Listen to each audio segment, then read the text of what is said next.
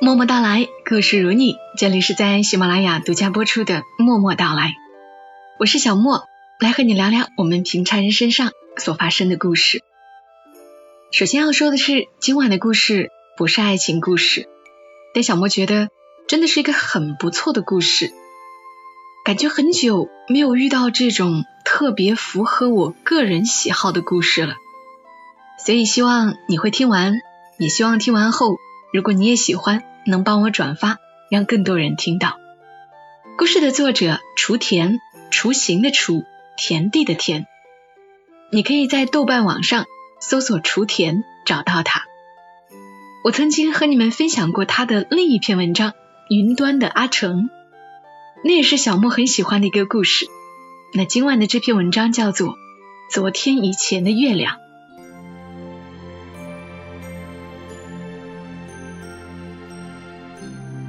昨天以前的月亮，作者雏田。小时候，因为父母的工作的原因，我被寄养在一个乡下老太太家里，我喊她阿奶。但是我们确实也没什么血缘关系。但那几年赶上全国人口普查和计划生育严打，每当村子里的大喇叭广播起来，人挨家挨户等着被搜查的时候。我就会被藏起来，因为个头小，我藏过放麦子的大缸，躺平过屋顶不敢动，甚至还被放进过不生火的灶台里。那个时候我心里很恐慌，不知道为什么这些人总是来村子里抓小孩吃。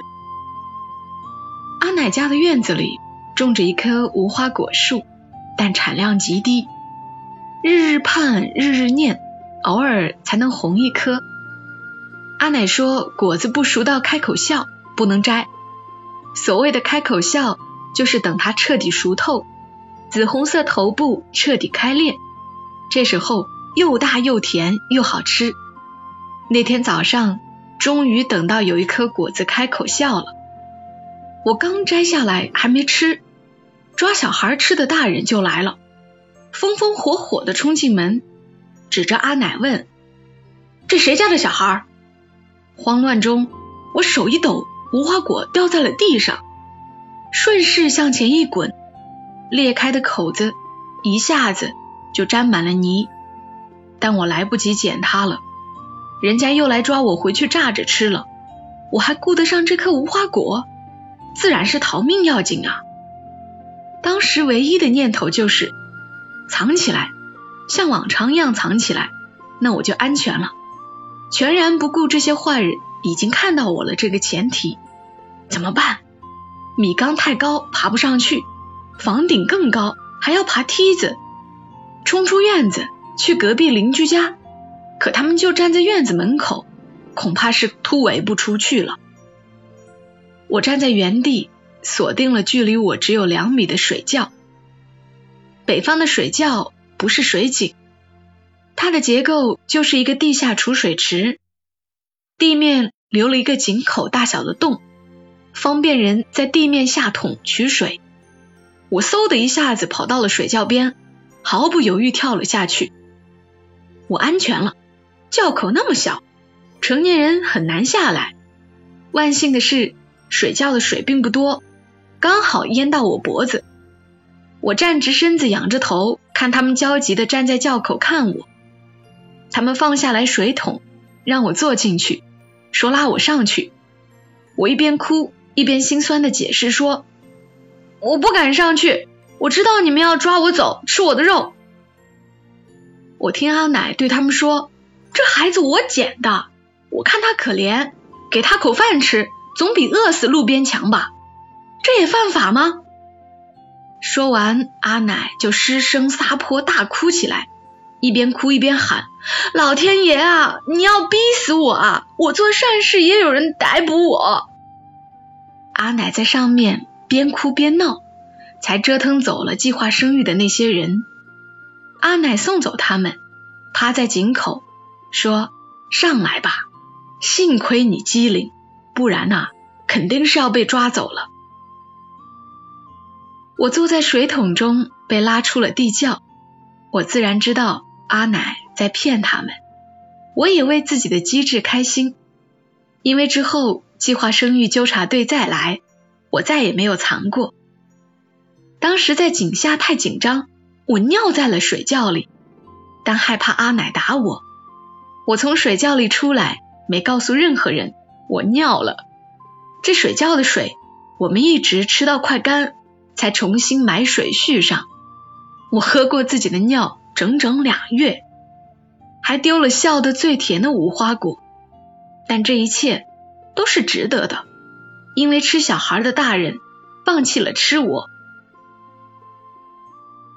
阿奶的村子极度缺水，又因为地势高，所以当年自来水也没有通，所以我所在的这个村子连一条河都没有。我唯一见过的很像河的东西，就是水渠。他们有水浇地和旱地两种种植方式。旱地自然是靠天吃饭，可水浇地就不一样了。地里有水渠，到了要浇水的日子，排好每家浇灌的日期，夜里三点就要去地里等着。我和阿奶作伴等过，我们躺在地头上，也没有路灯，周围都是黑漆漆的。阿奶和我讲很多她年轻时候的故事。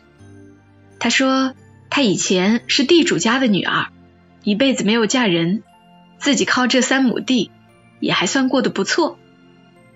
她和我说，夜里的庄稼都会互相说话。她让我竖起耳朵听，果然听到咻咻咻的声音。阿奶说，这是庄稼的语言，他们在和土地爷爷说话。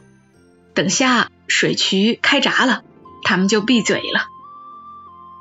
果然，等到清晨天蒙蒙亮，水渠开闸，阿奶喊醒我，帮忙引水入地。大地果然是一片静悄悄的，能听到的就只有哗啦啦的水声。浇灌完也不过才刚刚天大亮，这一夜的忙活就算结束了。阿奶扛着锄头和凉席，牵着我往山下走。我问：“我睡着以后，地里的庄稼都讲什么了？”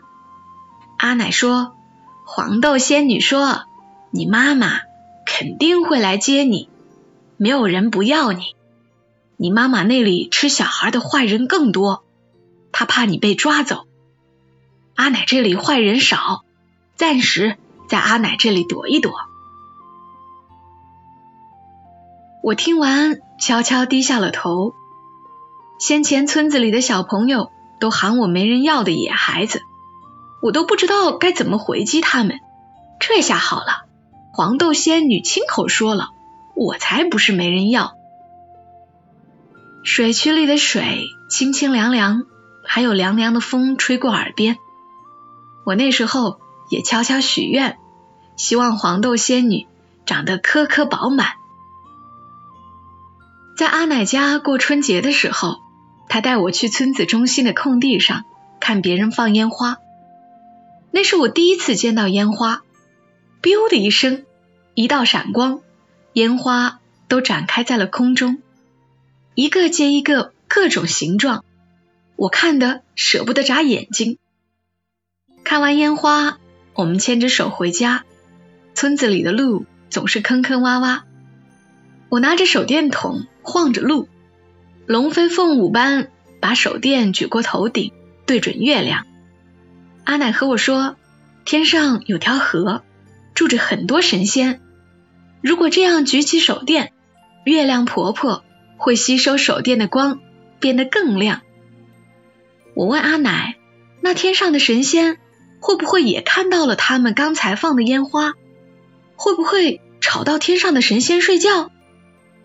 阿奶说：“天上也过年，所以不会怪罪我们。”那晚，我们沿着黑黑的胡同走了好远，才到家。再醒来就是第二天早上了。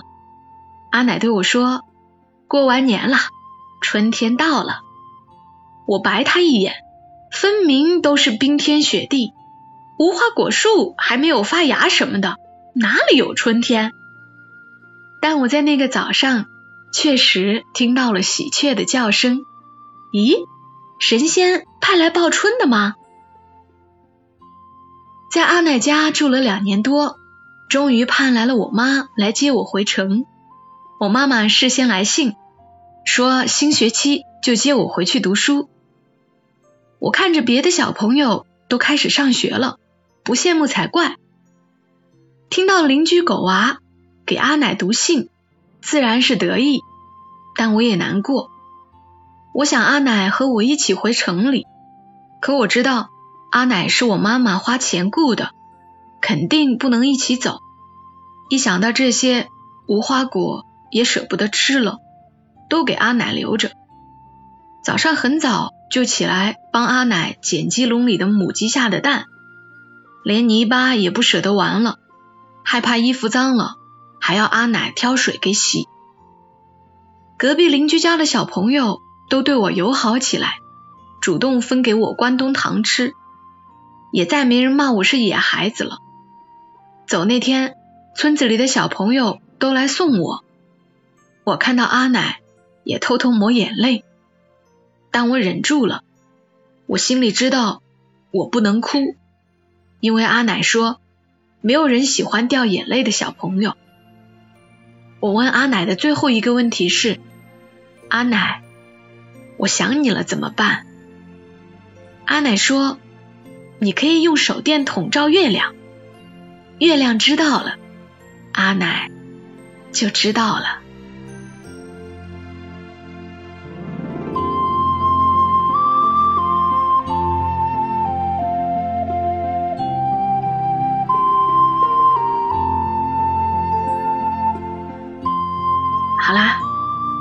故事讲完了，听到最后，不知道有多少人和小莫一样。红了眼眶，小莫是看的时候，到最后眼泪就掉了下来；涂的时候，竟然也同样掉了眼泪。我喜欢这个故事，故事里那些场景是那样生动，仿佛我自己就是那个小女孩，曾经跳到水窖里过，也曾经躺在水渠边。当然，小时候我并没有做过这样的事。找无花果和用手电筒照月亮，倒是做过的。无论世事多繁杂，童年的记忆却反而随着年龄的增长变得越发清晰。